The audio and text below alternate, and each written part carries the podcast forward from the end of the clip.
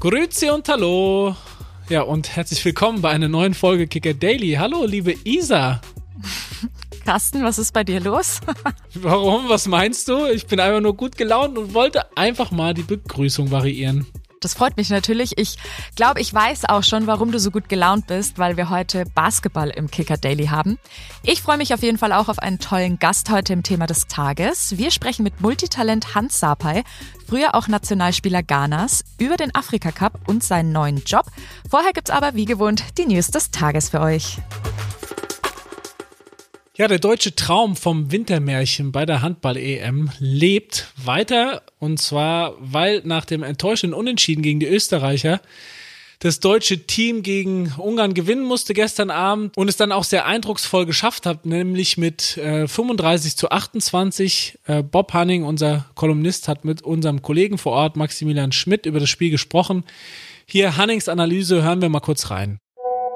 Wenn wir ehrlich sind, haben wir sehr hart kritisiert. Wir haben gesagt, äh, bei dem Spiel äh, gegen die Ösis hat äh, es doch an Zielen gefehlt, an Bewegung im Angriff, äh, vor allem und äh, an der katastrophalen Chancenverwertung.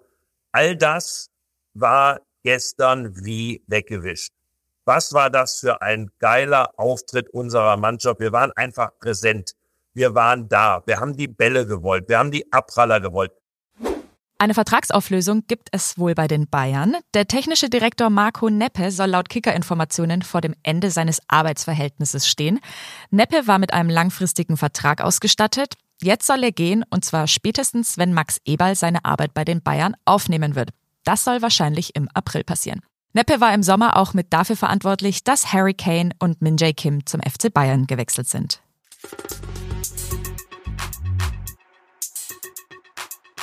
Wir blicken heute wieder zum Afrika Cup und haben jemanden zu Gast, der dort schon mal im Finale stand. Das war 2010. Heute ist er bei uns im Kicker Daily fast genauso wichtig wie ein Finale beim Afrika Cup. Hallo Hans Sapai, schön, dass du da bist. Hallo, ich freue mich auf jeden Fall, ja. Nimm uns doch mal mit. 2010 Finale gegen Ägypten. Was war das für ein Spiel? Welche Erinnerungen hast du da dran? 2010 Finale gegen Ägypten. Die Erinnerungen sind, dass wir verloren haben. Das war blöd. Ägypten war Favorit. Wir waren ähm, auch nicht so mit der kompletten Mannschaft da, aber haben ein sehr, sehr gutes Turnier gespielt. Es war eigentlich klar, wer das Tor macht, gewinnt das Spiel. Ägypten macht das Tor 1-0 und ähm, wir haben nochmal alles versucht, aber haben nicht wirklich eine Torchance und so richtig herausspielen können und Ägypten, ja, gewinnt das Ding dann.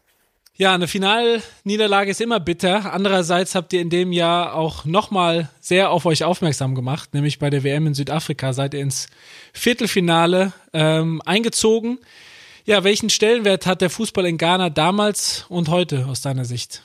Ja, richtig. Wir waren im Viertelfinale, sind da sehr böse ausgeschieden. Im Elfmeterschießen nach 120 Minuten haben wir Elfmeter gehabt und leider hat Asamoah Can den Ball an die Latte geschossen, sonst wären wir die erste afrikanische Mannschaft gewesen, die im Halbfinale gewesen wäre. Und ähm, ja, in Ghana, aber ich glaube auch in ganz Afrika hat, hat der Fußball eine sehr wichtige Bedeutung, weil er ja die, die Menschen zusammenführt, ähm, Freude bereitet, so bisschen deren Alltag, ähm, deren Probleme ver vergessen lässt und sie sich ähm, ja bei ja mit der mit den Siegen oder den Spielen der Nationalmannschaft auch so den den Tag oder die die Wochen so ein bisschen ihre Fröhlichkeit dann auch wieder zurückholen und deswegen ist der Fußball die Nationalmannschaft super wichtig, aber ähm, in Ghana ist es auch dann sehr sehr emotional, ne? da wird sehr viel diskutiert und noch noch viel mehr als hier in Deutschland und momentan haben wir ähm, in Ghana ähm, ist die Nationalmannschaft gerade nicht so gut dabei. Kommen wir von damals zu heute. Ghana traf am Montagabend auf Mosambik. Eigentlich auf dem Papier Außenseiter. Darum kümmert sich der Fußball natürlich nicht. Es war ein verrücktes Spiel. Es gab drei Elfmeter, die ersten zwei für Ghana, dann in der 91. für Mosambik, in der 94. tatsächlich noch der Ausgleich. Ja, bedeutet zwei Punkte aus drei Spielen. Die Restchance aufs Achtelfinale ist jetzt tatsächlich ja ziemlich gering. Auch schon vor zwei Jahren schied Ghana überraschend in der Gruppenphase aus. Was bedeutet das jetzt für den ghanaischen Fußball? Kommt es dieses Jahr wieder so dicke? Ja, was, was bedeutet das für den ghanaischen Fußball? Das, das bedeutet, ähm, dass für mich auf jeden Fall, dass wir unsere Hausaufgaben nicht 100 Prozent ähm, gemacht haben. Wenn du aber das, das, das zeigt sich einfach über die Jahre jetzt, dass die Nationalmannschaft, die ghanaische Nationalmannschaft, dass wir da Probleme haben. Wir haben schon Spieler, die ihre Qualität haben, aber ich glaube, wir kriegen es nicht hin, als ähm, Einheit ähm, auf dem Platz zu bestehen, um wirklich dann ähm, so den letzten Funken nochmal ähm, zu bekommen, um solche Spiele ähm, auch ähm, über die Bühne zu bekommen. Weil das Spiel gegen ähm, äh, Mosambik, sondern auch gegen Ägypten. Da spielen wir auch 2-2 und wir sind am Führen und machen zwei katastrophale Fehler. Rückfahrt, die kommen rein, machen das Tor und danach machen wir direkt das 2-1 wieder und machen wieder einen Fehler und das 2-2. Und das ist dasselbe ja gegen Mosambik. Wenn du als Nation Ghana gegen Mosambik spielst und du bist 2-0 am Führen, dann musst du das Ding nach Hause holen. Obwohl, ähm, wenn man das Spiel sich angeschaut hat, war Mosambik schon ähm, die bessere Mannschaft, muss man einfach so zugeben. Aber trotzdem, da, es ist 2-0, 90. Minute, ist das Ding ja eigentlich gegessen und dann vielleicht hat der eine oder andere gedacht, ja, okay, wir brauchen nicht mehr, müssen nicht mehr so viel machen und das ist, ist, ist gelaufen. Und so zeigt der Fußball wieder ist, ne? Dass das wieder brutal ist, wenn du nicht ähm, ähm, so weiter Gas gibst, bis der Schütze abpfeift, dann passieren solche Dinge. Aber das zeigt einfach, ähm, dass unsere Spieler momentan nicht auf der Höhe sind, dass wir, ähm, dass wir immer noch von damaligen Sachen träumen und dass Ghana damals so gut war, den Afrika Cup gewonnen hat. Wir sind gar nicht da auf der Höhe momentan, um zu sagen, wir wollen ähm, Afrika Cup Sieger werden oder überhaupt ähm, ins Halbfinale oder Finale kommen. Da müssen wir unsere äh, Ambitionen wieder runterschrauben und sagen, wir müssen jetzt, jetzt versuchen zu arbeiten und erstmal auch eine gute Mannschaft wieder zusammenzubekommen. Du hast es ja vorhin schon angesprochen, die ghanaischen Fans sind sehr emotional. Bei einigen brannten vielleicht auch schon ein paar Sicherungen durch. Es wurden Funktionäre, Spieler beleidigt. Ähm, gestern wurde der Mannschaftsbus vor einem Verlassen des Stadions behindert. Ähm, hast du sowas auch schon mal erlebt? Ist es sozusagen typisch, wenn es mal nicht läuft, dass es dann auch sofort zum Ausdruck gebracht wird? Ja, ja, absolut. Ähm, die ghanaischen Fans sind dafür ähm, bekannt, wenn es, wenn es dann nicht läuft, dass sie, dass die dann auch sehr stark protestieren, dass die ihren Unmut rauslassen. Ist ja nicht in Ghana, nur in Ghana so. Ist ja, wenn man auf der ganzen Welt so sieht, die Fans, es funktioniert, ist das so, aber Ghana natürlich noch mehr. Es kommt immer darauf an, wie, wie die Fans die, die Mannschaft aussieht, ne? Damals bei mir war es so, wenn, da haben wir zum Beispiel 1-0 gewonnen und da waren unsere Fans auch sauer, weil wir nur 1-0 gewonnen haben. So. Ne, da, die haben uns als Mannschaft damals viel höher angesehen und deswegen ähm, erwartet, dass wir auch höher gewinnen. Und jetzt ist es bei der Mann dieser Mannschaft einfach so, dass sie erwartet haben, dass sie wenigstens ähm, die Gruppenphase überstehen.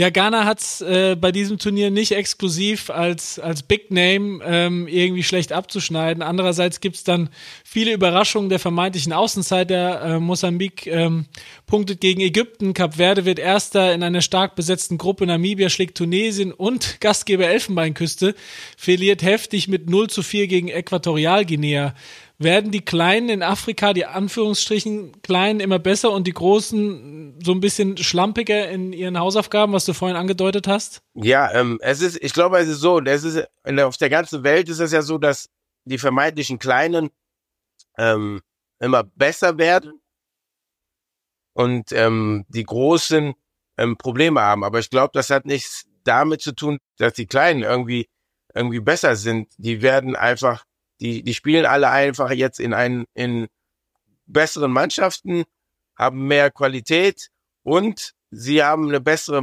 Mannschaftsdynamik, als dass sie als Mannschaft mehr agieren und ähm, wirklich da in den Turnieren etwas als Mannschaft bewirken wollen. Und die Gro bei den Großen ist das immer so, dass, dass sie sich dann auf die, ja, auf ihre Topstars verlassen und dass da schon der Einzelne oder irgendwie schon das Tor machen wird. Und da, glaube ich, ist dann liegt das Problem. Wer sind denn, wenn wir jetzt nochmal drauf gucken, die Favoriten auf den Titel aus deiner Sicht nach den vielen Überraschungen? Ganz klar natürlich Senegal, die eben vor zwei Jahren gewonnen haben. Und für mich kommt dann noch Mali und Marokko noch mit ins Spiel. So, die drei Mannschaften würde ich als Favoriten sehen. Ägypten natürlich auch, aber wir haben, wenn man das, das Turnier jetzt so angeschaut hat, ähm, merkt man einfach, dass Ägypten da, glaube ich, ein bisschen Probleme hat. Jetzt ist Salah ausgefallen und deswegen würde ich die jetzt aus, als Favoriten da rausnehmen und würde wirklich ähm, Senegal, Mali und Marokko da, die drei, glaube ich, werden das unter sich ausmachen. Aber wäre natürlich cool, wenn wir, wenn wir auch ähm, ähm, so eine Mannschaft wie ähm, Cap Verde sehen, die ganz, ganz weit kommen, weil die haben bis jetzt auch echt schön Fußball gespielt. Ja, die Bundesligisten müssen im Januar ja auf wichtige Spieler zum Teil verzichten. Wir haben zu Beginn des Afrika Cups mit Pablo Thiam gesprochen. Er hat zum Beispiel erzählt, dass es äh, zu seiner aktiven Zeit teilweise echt auch Druck seitens des Vereins gab, lieber nicht zum Afrika Cup zu fahren, sondern lieber doch Bundesliga zu spielen. Er sieht das so ein bisschen ähm, ja als fehlenden Respekt der Bundesliga gegenüber des Turniers. Hast du sowas auch erlebt? So stark habe ich das nicht erlebt wie Pablo, aber klar, natürlich, es war es war damals immer so, dass ähm, ich glaube, der, der Respekt da auch gefehlt hat, dass man den Afrika Cup nicht so wertgeschätzt hat wie die Europameisterschaft oder so. Man gedacht hat, ach, was wollen die denn beim Afrika Cup? Die sollen doch bei, bei uns in der Bundesliga bleiben, da kriegen die da, da kriegen die ihr Geld. Und das ist, das ist natürlich, das, sowas geht gar nicht, weil das ist für die Afrikaner dasselbe wie hier für die Europameisterschaft. Und ähm, kein Spieler wie in Europa würde ich auch sagen, so, ey, ich spiele nicht, weil ich muss Bundesliga spielen oder so. Die Spieler können ja nichts dafür, dass ähm, der Afrika Cup ähm, äh, in der Winterpause ist. Es ist eben, man muss, man muss das immer bedenken, dass im Afrika eben die Klimaverhältnisse eben anders sind. Und ähm, wenn du im Sommer spielst, dass dort wahrscheinlich eine Regenzeit ist und so viel geregnet wird, dass man gar nicht da spielen kann, und deswegen muss der Afrika Cup eben im, im Januar stattfinden. Und ähm, das ist eben so. Mal, viele denken immer, ja, dann sollte man das im Sommer machen. Aber so einfach ist das nicht. Da muss sich immer da ein bisschen hineinversetzen und ähm, nicht immer nur seine eigene Sichtweise sehen, die europäische Sichtweise, sondern sagen, ey, das ist etwas sehr, sehr Wichtiges für jeden Afrikaner als Spieler da zu spielen oder als Fan das sich anzuschauen. Und ich glaube, das hat sich schon verändert, dass man respektvoller damit umgeht und ähm, die Spieler nicht mehr so unter Druck setzt. Aber natürlich hört man immer noch den einen oder anderen Spruch, weil man die Spieler gerne bei seinen Vereinen haben möchte. Kommen wir mal vom Afrika Cup zur Baller League. Das ist eine neue Kleinfeld-Fußballliga mit vielen bekannten Fußballern und Influencern. Ja, du bist jetzt Teammanager des Berliner Vereins Eintracht Spandau und die Präsidenten, keine geringeren als Mats Hummels und Lukas Podolski, haben sich so ein bisschen auf die Fahne geschrieben, dass sie eine neue Ära des Fußballs einläuten wollen. Erklär uns doch mal, was macht diese Baller League denn jetzt auch für dich so besonders? Es ist ein 6 gegen 6 fünf Spieler und ein Torwart. Man, man hat viele Eins gegen eins Situationen, ähm, viele Dribblings, viele Torschüsse, viele Tore. Das, was wir in der, unserer Jugend auf dem Bolzplatz ähm, erlebt haben, draußen gezockt haben, ähm, Spaß hatten, Tricks gezeigt haben, das wollen aber alle, die dabei sind, nochmal erleben, wieder, wieder spiegeln den Amateurfußballern, die auf diesem Niveau sind, eine Bühne geben um die auch nochmal zu zeigen, die ihre Qualitäten, die sie haben. Wir wollen denjenigen auch nochmal abholen, die jetzt die Bundesliga auch gar nicht gucken. Das ist ein Mix aus einfach Unterhaltung und ähm, ähm, Fußball sich anzuschauen, wo, wo viele passiert und ähm, viele Tore man sich anschauen kann. Ja, klingt interessant. Wir werden es verfolgen, wie es da weitergeht. Wir wünschen dir dabei viel Spaß und äh, sagen vielen Dank für die Zeit und vor allem auch die weiteren interessanten Einblicke in den Afrika Cup. Mach's gut. Gerne bis zum nächsten Mal. Danke, danke euch. Macht's auch gut. Ciao. Ciao.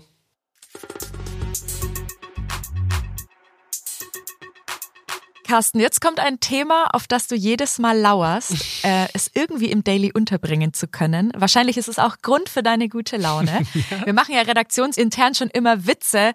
Jetzt geht's endlich um Basketball. Ja, Isa, was soll ich machen? Es das heißt doch immer, folge deinem Herzen. Ja, das stimmt. Und du wirfst tatsächlich auch immer deine Emotionen in die Waagschale.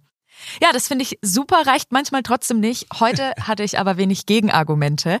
Es gab nämlich in der Nacht Historisches in der NBA. Joel Embiid von den Philadelphia 76ers hat beim Heimsieg gegen die San Antonio Spurs einfach mal 70 Punkte erzielt. Yep, das ist echt eine krasse Zahl.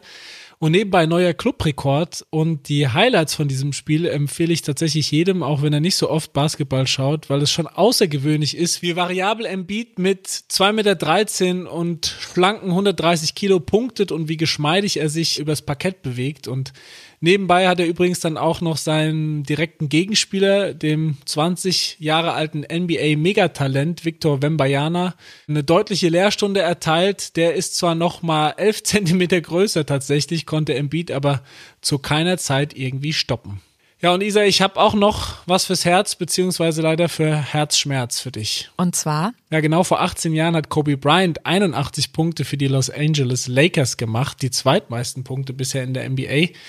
Embiid hat in der Nacht an Bryant erinnert, der ja leider vor vier Jahren viel zu früh im Alter von nur 41 Jahren bei einem Hubschrauberunglück ums Leben gekommen war. Krass, ist das jetzt auch schon wieder vier Jahre her. Ja, da kann ich mich leider auch noch dran erinnern. Trotzdem, wir wollen euch mit der gleichen guten Laune vom Anfang in den Nachmittag entlassen. Wir hören uns morgen wieder. Macht es gut. Tschö. Kicker Daily ist eine Produktion des Kicker in Zusammenarbeit mit ACB Stories. Redaktionsschluss für diese Folge war 14 Uhr. Abonniert den Podcast, um keine neue Folge zu verpassen.